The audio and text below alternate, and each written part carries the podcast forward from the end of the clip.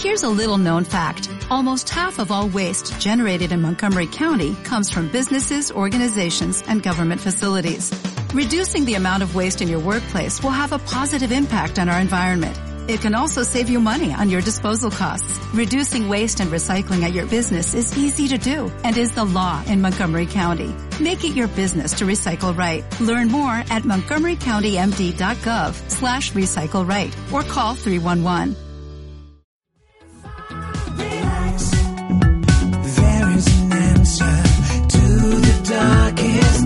9 de la mañana, 10 minutos. Seguimos aquí en Vale FM 89.1, 107.1 para el sur de la comunidad autónoma de Cantabria.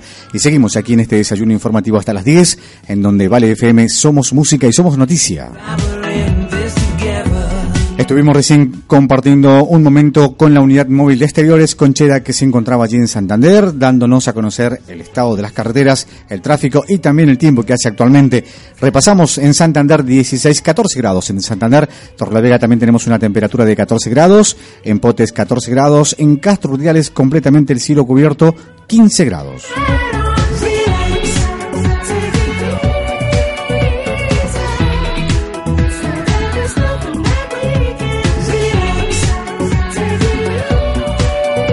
facebook.com barra valefmok, twitter.com barra valefmok, las vías de comunicación que tenéis con la radio y también series del WhatsApp 616-791-886, mensajes que siguen a lo largo de todo el día dejándonos aquí en la radio, en los distintos programas que tenemos en Vale FM. Recordarles que a partir del 1 de julio estaremos en el restaurante del Parque de Trueba, en esta segunda temporada.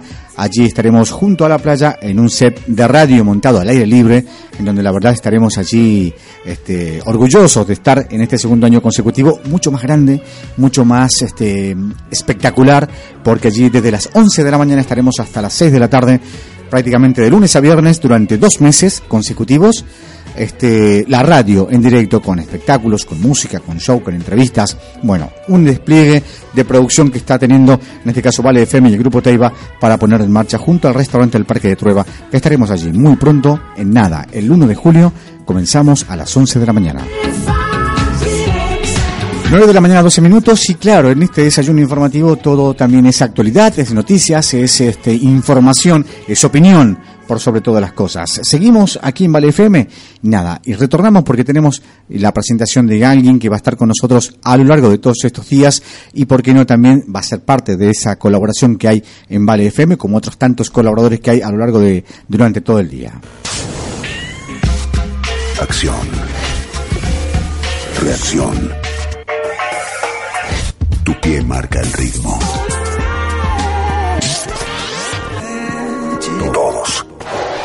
El mismo pulso. Somos música. Música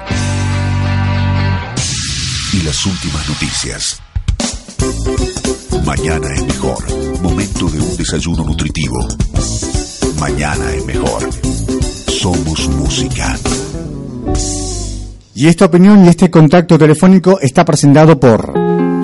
El secreto de disfrutar una buena comida a través de los cinco sentidos. En el restaurante El Parque de Trueba se fusionan los cinco sentidos. La presentación junto al paisaje, el chasquido mientras escuchas las olas, el aroma entre el sutil olor a salitre, la textura sintiendo la brisa y el gusto, la exquisitez de la gran cocina del restaurante El Parque de Trueba. Desayuna frente al mar por tan solo 2,20 euros. Menús a pie de playa por 14 euros. Y una excelente costelería amenizando tu tertulia de la mano del campeón del mundo Basilio Eras Trueba. Restaurante El Parque de Trueba. Fusión de los cinco sentidos culinarios con los cinco sentidos naturales. Restaurante El Parque de Trueba, segunda playa del Sardinero. 9 de la mañana, 14 minutos, y ahora sí le damos la bienvenida. En este caso, vamos a presentar a Ignacio Calzado, más conocido por todos los amigos y también por todos aquellos allegados por Nacho. Es diplomado en ciencias empresariales. En la actualidad es consultor financiero para la empresa UCI, Unión de Créditos Inmobiliarios en Cantabria, entidad financiera que comercializa hipotecas para particulares. Nacho, muy buenos días y bienvenidos a los micrófonos de Vale FM. Hola, Oscar, buenos días. Bueno, buenos días Nacho, date la bienvenida. A partir de este momento estaremos en esa comunicación este, diaria, si se lo puede decir, o cuando el momento lo requiera, precisamente porque queremos darle esa opinión que mm, merece, eh, en este caso Vale FM, y que mejor esa opinión que la pueda dar una persona que esté vinculada al mundo empresarial, que esté vinculada al mundo de servicios y que también esté vinculada precisamente a lo que realmente la gente eh, palpa y siente y también a la parte profesional y estamos hablando que nada más y nada menos que Nacho. Bueno, darte la bienvenida Nacho. Buenamente, gracias Oscar por, por darme esta oportunidad de colaborar con vosotros. Bueno, una de las cosas que, queríamos hablar, que justamente habíamos estado haciendo en micrófonos cerrados en distintos momentos, es justamente que estamos en política, estamos en este 26J que todos los denominamos así, en estas segundas elecciones. Eh, valoración de estos primeros días de campaña, aún restando que quedan 11, ¿cuál es la valoración que tenemos eh, por tu parte y por lo que percibes de la gente, Nacho? Pues mira, principalmente estos primeros días de campaña están están, están eh, eh, la, vamos, la opinión, la opinión de la, la, opinión de la gente está basada en, el, en, la, en la encuesta de CIS que, que, que, que, se publicó el viernes pasado, ¿no? Eh, y eso condicionó mucho el debate a cuatro que se hubo el lunes por la por la noche. ¿Vale? Eh, un debate a cuatro que yo creo que fue previsible porque todos sabíamos que iba a ser un debate de tres contra uno. Eh, el debate era claro que tanto Podemos como Ciudadanos como el Partido Socialista eh, lo que iban a hacer es ir contra el, presidente del gobierno, con, contra el PP, por otra parte lógico porque bueno mm, mm, eh, tenemos que recordar que, de los cuatro los únicos el único que tiene eh, eh, experiencia política experiencia de gestión es, Mariano Rajoy. Los demás no han no, tienen experiencia en la, en la gestión y como era lógico pues el debate fue todos contra el PP todos contra contra Rajoy. Pero bueno mm, Rajoy es un político con experiencia que creo que supo bajarse bien y supo, y supo defenderse y realmente fue el claro ganador del debate. La apreciación por parte mía, en este caso, también lo decía recién a nuestro compañero Chera, que estaba en la unidad móvil de exteriores, y hablábamos en función, digamos, de ese debate, ¿no? Yo, eh, objetivamente, mm, lo vi por completo y dije, aquí hay tres candidatables, tres personas que, que representan exclusivamente a sus intereses de partidos políticos y a sus ideologías, y no han podido, con una persona que en este caso se llama Mariano Rajoy, que lleva cuatro años de gobierno, y que lleva seis meses en funciones y aún así los tres no han podido. Eh, mira, hay una frase que dijo Rajoy en el debate y es que a, a este tipo de eventos se viene con la lección aprendida porque si no se, se hace el ridículo por no saber de qué se habla. Eh, está claro, eh, el día anterior el día anterior hubo un debate en la en la cesta con los representantes de economía de cada uno de los cuatro partidos. Estuvo Alberto Garzón por Podemos, el señor Doris Sevilla por el PSOE, el señor Garitano por Ciudadanos y el actual ministro de Economía y Funciones Luis de Guindos. Eh, ese, ese debate fue un calco al que se produjo el lunes, es decir, todos contra el PP y por supuesto el que venía con la lección atendida y con los datos y, el que manejaba los datos era Luis de Guindos.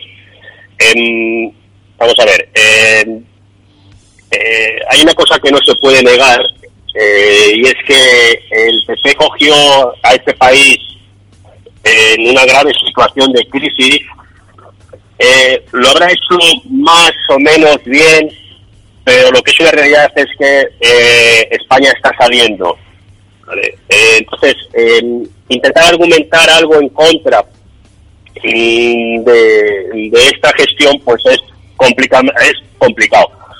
Eh, sí se le puede achacar al PP todos los casos de corrupción, sí se le puede achacar al PP que no se cumplieron los programas en las promesas del programa electoral, pero lo que no se le puede achacar es que eh, eh, se han hecho cosas y que el país ha salido, ha salido adelante.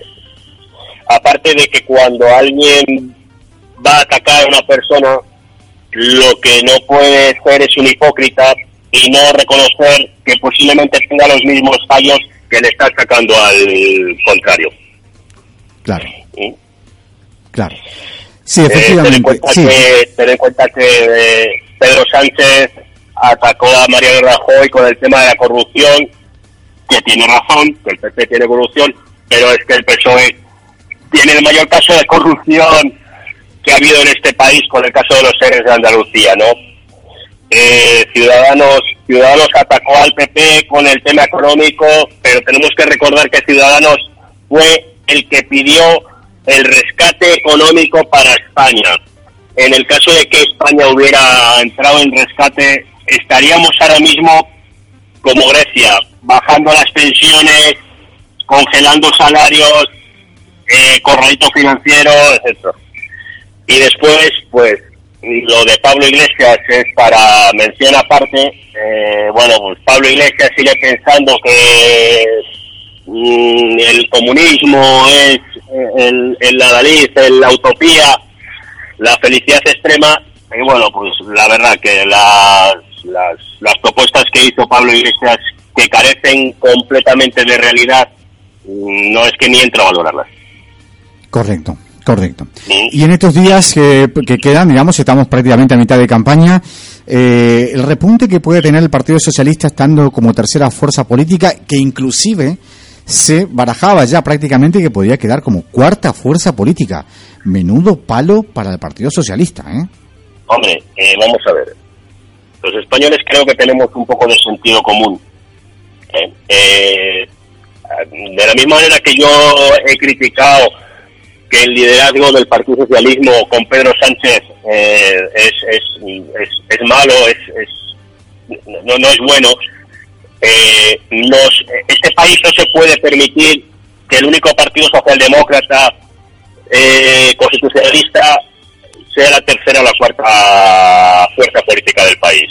Necesitamos un partido socialista fuerte que o gobierne o que haga una oposición constructiva al partido al partido conservador de como es que es el PP que también necesitamos un partido popular fuerte en este en este país. Entonces sería una desagradable noticia que el Partido Socialista en las elecciones fuera tercera o cuarta fuerza política de verdad Sí, sí, sí, sí, sí. eh, mira, yo he palpado un poco la calle y, veo preocupación, y veo preocupación. Pero no veo preocupación porque el PP no gane las, no gane las elecciones, no consiga la mayoría absoluta, no se pueda formar gobierno. Veo preocupación por el ascenso del populismo, porque, mira, tenemos el ejemplo de Madrid, tenemos el ejemplo de Barcelona, tenemos el ejemplo de Cádiz, tenemos el ejemplo de Zaragoza, tenemos el ejemplo de Valencia. Eh, las- donde los inversores están huyendo, donde la gestión es un desastre. Eh, no nos podemos permitir que la cuarta potencia económica de la Unión Europea pueda estar gobernada por el populismo. Correcto. ¿Mm? Correcto. Y después, en el ámbito económico, ¿cómo lo ves? En el ámbito económico, que obviamente nos, eh, nos afecta absolutamente a todos, pero este, mm, la valoración que tienes o la sensación térmica que puede existir en la calle con respecto hoy actualmente, teniendo en cuenta que desde diciembre estamos prácticamente paralizados. Eh, bueno, desde diciembre estamos con un gobierno en funciones. Que yo sepa, cuando enciendes la luz, sigues saltando la luz, eh, las gasolineras siguen funcionando, las fábricas siguen abriendo, eh, los coches se siguen moviendo, eh, es decir, eh, no estamos paralizados. ¿vale? Es más, he llegado, a, he llegado a oír por algún sitio que, que igual funcionamos, hemos funcionado mejor estos últimos seis meses sin gobierno que con, que con él. ¿vale?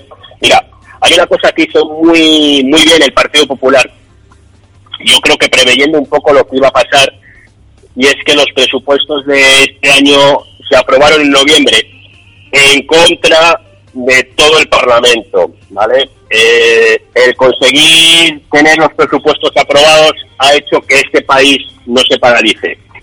el problema hubiera sido si hubiéramos llegado al 26 de diciembre con la, perdón, al, a las elecciones de diciembre sin los presupuestos aprobados, porque ahora sí estaríamos paralizados con unos presupuestos prorrogados eh, y bueno, en una situación caótica como por ejemplo la que está ocurriendo ahora mismo en, en Cataluña, ¿no?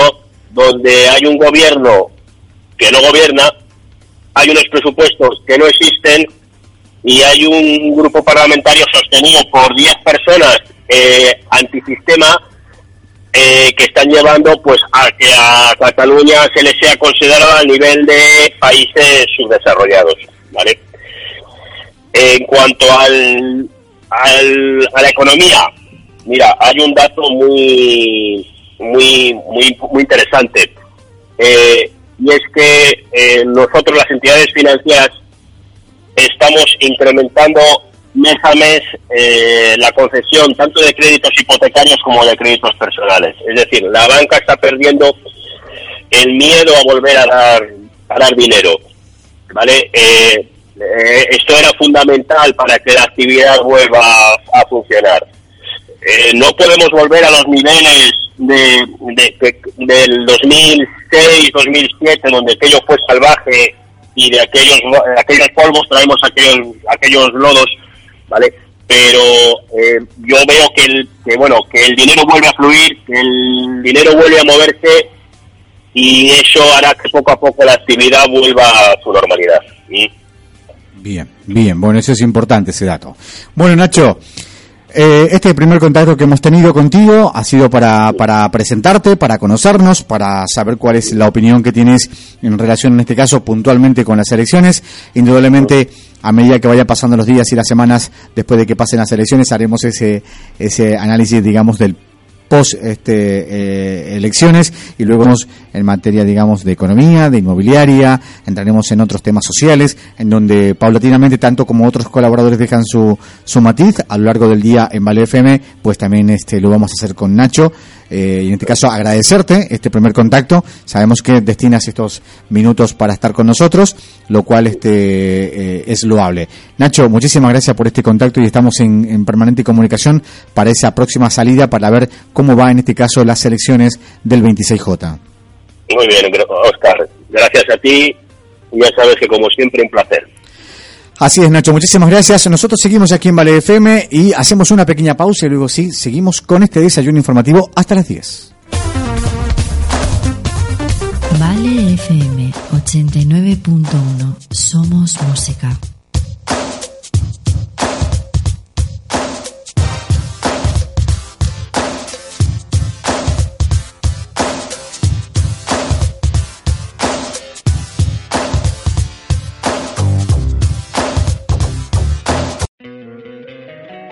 Encantaría tener 100 dólares extra en tu bolsillo? Haz que un experto bilingüe de TurboTax declare tus impuestos para el 31 de marzo y obtén 100 dólares de vuelta al instante. Porque no importa cuáles hayan sido tus logros del año pasado, TurboTax hace que cuenten. Obtén 100 dólares de vuelta y tus impuestos con 100% de precisión. Solo con Intuit TurboTax. Debes declarar para el 31 de marzo. Crédito solo aplicable al costo de la presentación federal con TurboTax Full Service. Oferta sujeta a cambios o cancelación en cualquier momento.